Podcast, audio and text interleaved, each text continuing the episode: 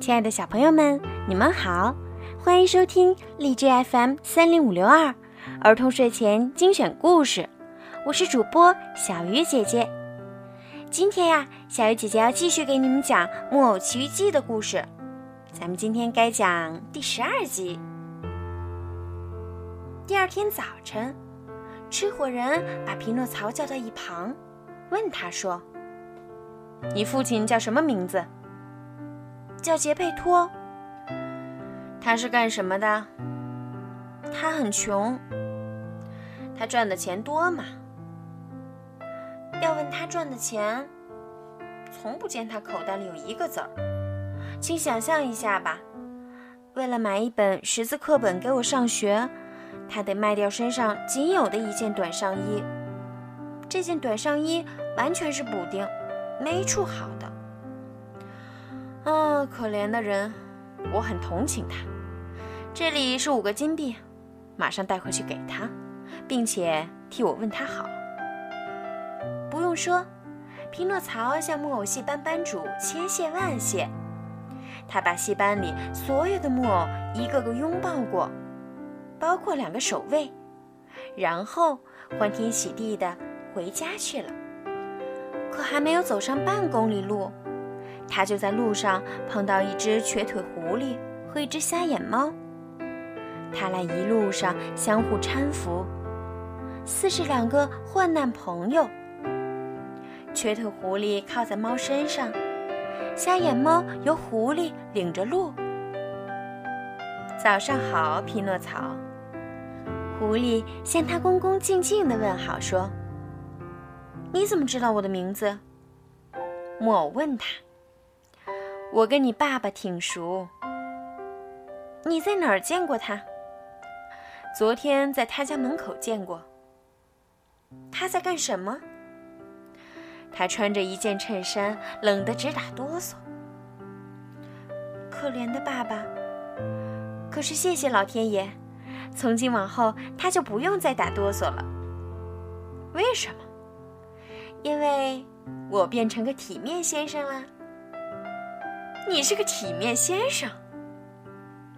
狐狸说着，放肆的大笑，猫也跟着笑。可为了不让匹诺曹看见，用两个前爪子假装在理着胡子。没什么可笑的，匹诺曹生气的叫道：“我真不想叫你们流口水，可这儿，要是你们想知道的话，这儿有五个呱呱叫的金币。”他说着，掏出吃火人送他的钱。一听到金币叮叮当当的响，狐狸不由自主地伸出了它那只好像瘸了的爪子。猫也张大了它那两只眼睛，这两只眼睛绿油油的，像两盏灯。不过它马上又闭上了。匹诺曹当然一点没看见。现在。狐狸问他：“你拿这些钱想干什么呢？”第一，匹诺曹回答说：“我要给我爸爸买一件漂亮的新上衣，金丝银线织的，纽扣是宝石做的。第二，我要给自己买一本识字课本。给你自己？那还用说？我要去上学，好好读书嘛。你瞧瞧我吧。”狐狸说：“我就为了愚蠢的，竟想去读书，结果把一条腿都弄瘸了。”喵！你瞧瞧我吧。猫说了：“我就为了愚蠢的，竟想去读书，把两只眼睛都搞瞎了。”正在这时候，一只鸟儿蹲在路边树丛上，唱起它的老调儿说。匹诺曹，别听坏朋友的话，要不你要后悔的。可怜的鸟儿没来得及把话说完，猫猛地一跳，跳得半天高，一把抓住了鸟。鸟儿连叫一声“哎呦”的功夫都没有，就已经连毛一起进入了猫的大嘴巴。猫吃掉鸟，擦过嘴巴，重新闭上两只眼睛。又照旧装瞎子。可怜的鸟儿，匹诺曹对猫说：“你为什么对它这么狠呢？”我这样做是为了教训教训它，这样一来，下次它可就学乖，别人说话不会插嘴了。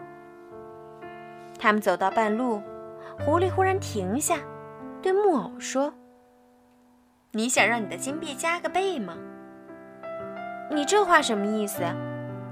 你只有那么五个金币，你想让它们变成一百个、一千个、两千个吗？”那还用说？可怎么变呢？哼，简单极了。你先别回家，跟我们走。你们带我上哪儿去？到傻瓜城去。匹诺曹想了想，接着拿定主意说：“嗯，不要，我不去。嗯，这会儿就到家了，我要回家，我爸爸在等着。可怜的老人家，昨儿没见我回去。”谁知道他有多么焦急呀？嗯，真倒霉！我是这么个坏孩子。还是会说话的蟋蟀说的对，不听话的孩子在这个世界上没有好结果。